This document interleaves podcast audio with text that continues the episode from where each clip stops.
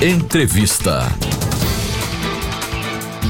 Mundialmente, o câncer de mama é o mais comum entre mulheres, segundo a OMS, Organização Mundial da Saúde. Nos casos que necessitam de tratamento cirúrgico para a retirada da glândula mamária, os riscos de complicações também estão relacionados ao aumento de dores e à perda de movimentos do corpo.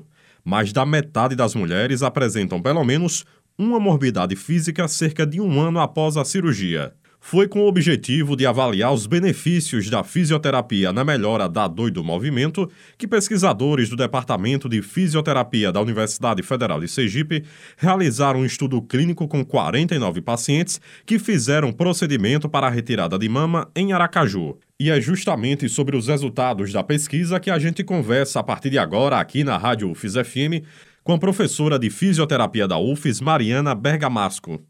Olá, professora. A minha primeira pergunta é por que a cirurgia do câncer de mama pode prejudicar tanto os movimentos do corpo como também provocar dores? Olá, a cirurgia do câncer de mama, né, muitas vezes necessário para o tratamento, pode sim repercutir negativamente na amplitude de movimento do, do ombro, né? Então, o braço, a mulher tem dificuldade muitas vezes para movimentar o braço, para levantar o braço. Isso acontece pela presença da cicatriz cirúrgica, pelo medo dessa mulher de movimentar, muitas vezes pela falta de orientação, pela presença do dreno, né, que fica em torno de 10 a, a 15 dias né, na região, e, e realmente ela tem muito receio de movimentar né? Então isso que contribui para ela ficar com aquele braço mais paradinho, mais coladinho no corpo, que hoje em dia a gente já sabe que não é necessário ter essa restrição, tá? Nos pós-operatórios de cirurgias de mastectomia e de quadrantectomia, onde não se tem a reconstrução da mama, ou por retalho miocutâneo ou pela colocação de prótese, já no pós-operatório imediato, a mulher tem a liberdade de movimentar esse braço. O que é, limita essa movimentação é a própria dor ou o desconforto da paciente. Mas do ponto de vista fisioterapêutico e articular, essa paciente pode movimentar o ombro, tá? Livremente. Claro que a gente vai respeitar né? É, um pouquinho também da vontade e, e, e da, é, da precaução aí dessa paciente. Mas, de fato, a gente tem liberdade para movimentar no pós-operatório imediato tá? Nas cirurgias de colocação de prótese, de reconstrução dessa mama, a, o pós-operatório ele tem algumas limitações é, por orientações da equipe médica e fisioterapêutica, né? Então, pelo menos nos primeiros 15 dias iniciais, a gente limita o movimento que a gente fala de flexão, que é levantar o braço para frente, e abdução, que é levantar o braço na lateral do corpo, até na altura do ombro, ou seja, até 90 graus.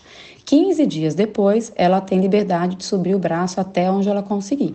Tá? Então aí que está a diferença entre a cirurgia de mastectomia e quadrantectomia sem reconstrução, que a gente pode liberar o um movimento acima do ombro logo no pós-operatório imediato, e nas cirurgias de reconstrução ou colocação de prótese, a gente tem nos primeiros 15 dias essa restrição até 90 graus e depois disso a gente está livre.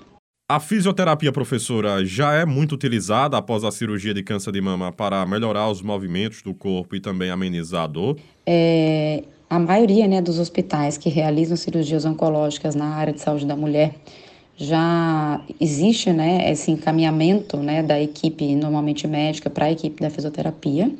É, esse encaminhamento ele já deveria ser no pós-operatório imediato, ainda hospitalar, mas isso não é uma realidade em todos os locais pela questão de recursos humanos. Mas a gente tem em alguns lugares né, no mundo e alguns lugares aqui no Brasil que a gente já tem o profissional da fisioterapia no pós-operatório imediato dentro do hospital, já fazendo todo esse acolhimento e realização dos exercícios específicos da paciente internada. Mas tradicionalmente, né, a fisioterapia já inicia, ela inicia normalmente é, do ponto de vista ambulatorial, em torno de 10 a 15 dias de pós-operatório.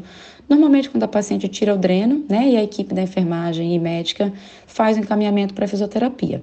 Então, assim, é, já é amplamente utilizada, já é uma realidade no Brasil todo, dentro da saúde, do Sistema Único de Saúde e da saúde suplementar. É claro que em alguns lugares essas mulheres ainda não têm acesso a isso, mas graças a Deus é exceção. Hoje a regra é já ter a equipe de fisioterapia que dá esse suporte para o pós-operatório. E, na, na verdade, não é só para melhorar a movimentação do ombro e dor, né? A gente também é, diminui retrações cicatriciais, a gente ajuda a prevenir seromas, a gente evita também a ter deiscência cicatricial. Então, tem algumas outras variáveis envolvidas que a equipe da fisioterapia também tem o suporte junto à equipe.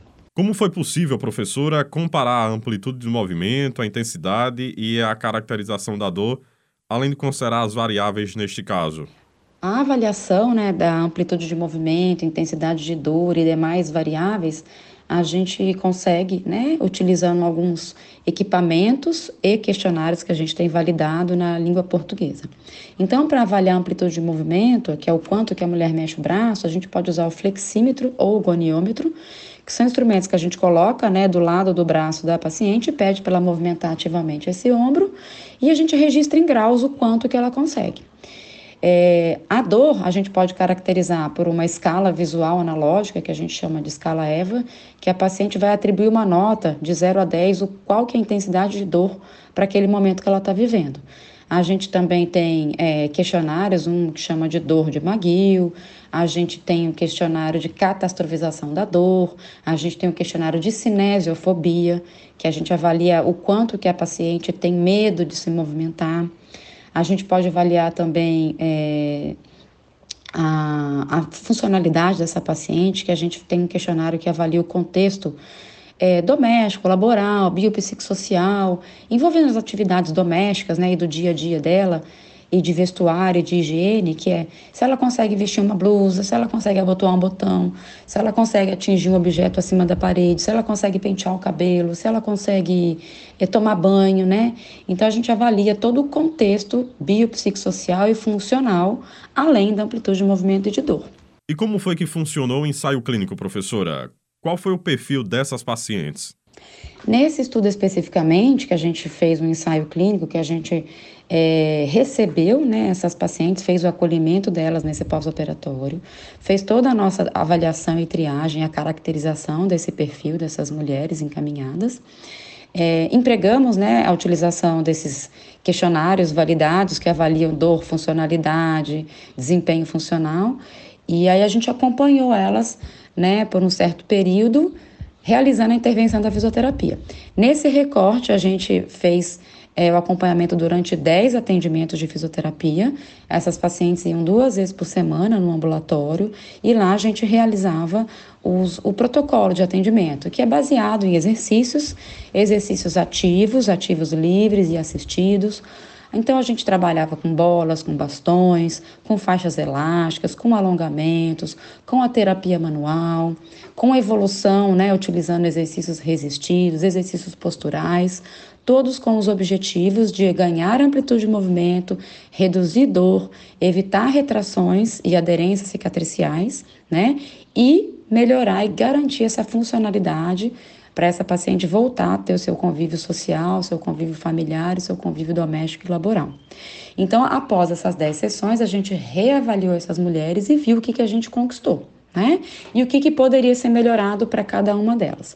O perfil dessas pacientes que a gente realizou esse estudo, que foi dentro do serviço de fisioterapia da Oncorádio, que fica dentro do hospital de cirurgia, é um perfil de pacientes que é, são do Sistema Único de Saúde, né? Então, são as pacientes do SUS, e são pacientes que têm normalmente uma baixa escolaridade, é, uma baixa renda familiar, é, são pacientes que dependem de um transporte público e têm a faixa etária de adultos, adultos, assim, um pouquinho mais né, avançada a idade. Não é adulto tão jovem, são mulheres mais maduras, algumas delas já na menopausa, mas uma faixa etária entre 50 e 60 anos, tá? Algumas delas ainda trabalham, né? Têm suas atividades laborais, outras já estão afastadas ou aposentadas ou são é, mulheres que cuidam dos seus próprios lares. Agora, professora, o que a senhora também pode apontar sobre os principais resultados encontrados ao longo das sessões de fisioterapia? E o que há de novo nesses resultados? Então, ao longo né, do, do, dos 10 atendimentos de fisioterapia, que se for considerar duas vezes por semana, a gente recebe essa paciente e fica com ela em torno de 5 a 6 semanas, a gente observa uma melhora expressiva da amplitude de movimento, né? E quando ela melhora a movimentação do braço, ela diminui a dor e aí ela conquista uma maior funcionalidade, porque uma vez que ela tem esse braço mais livre, ela conseguirá fazer suas atividades de higiene, atividade de vestuário, atividades domésticas, atividades muitas vezes laborais, de maneira mais independente e segura. Né? Então a gente observa que o que há de novo nesses resultados é uma autonomia precoce dessa paciente, né? Porque quando a gente se volta para a literatura, apesar de ser uma realidade mundial, como eu disse, tem lugares que a fisioterapia ainda não é ofertada, né, imediatamente, então essas pacientes tardiamente conseguem essa amplitude de movimento. Então, os nossos resultados, eles trazem uma recuperação mais precoce e autonomia mais precoce. E algo que é muito importante de você destacar é que as pacientes, muitas vezes, elas têm que realizar o procedimento da radioterapia. Então, no pós-operatório, né, depois que é, são feitas as consultas com o oncologista, é decidido, né, baseado no material da, da, da peça cirúrgica, do anátomo patológico, se ela vai ou não realizar a radioterapia.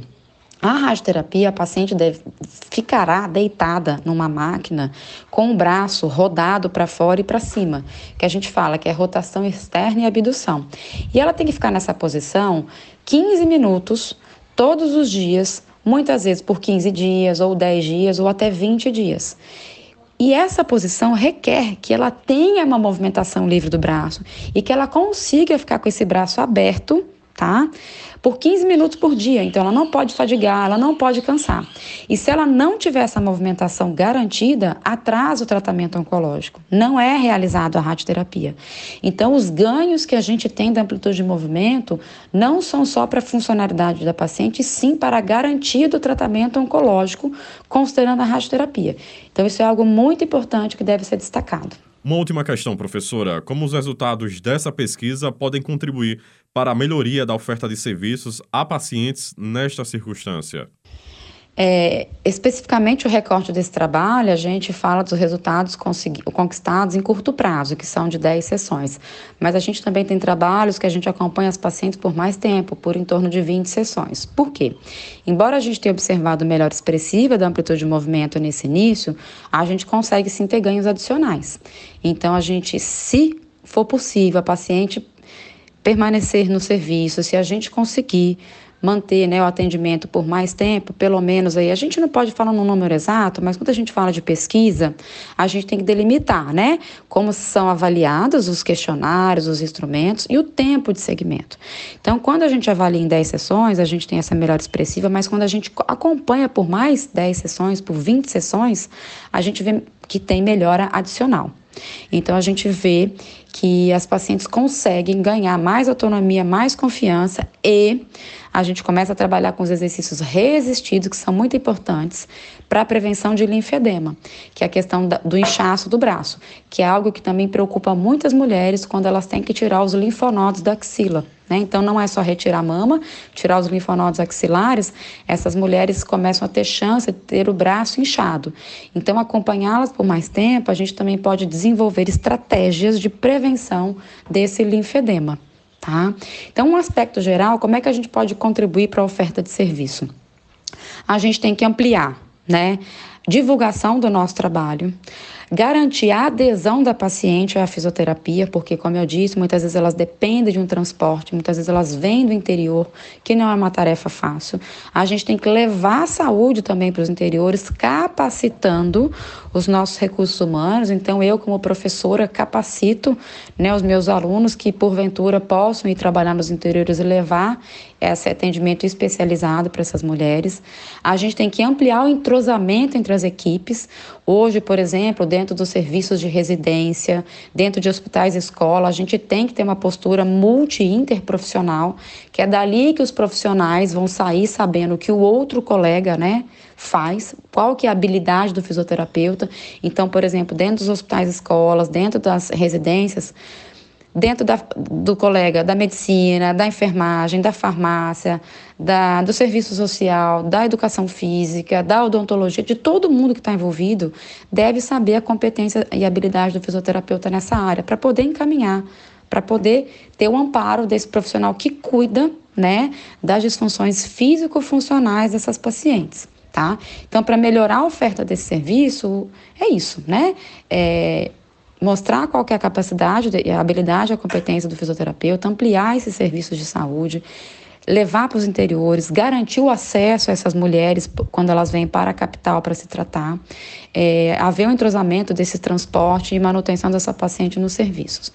E, em um aspecto geral, a pesquisa pode contribuir demonstrando é, a necessidade é, desse encaminhamento precoce, a necessidade da, da inclusão né, permanente do fisioterapeuta que cuida da, da recuperação físico-funcional das pacientes oncológicas numa equipe, né?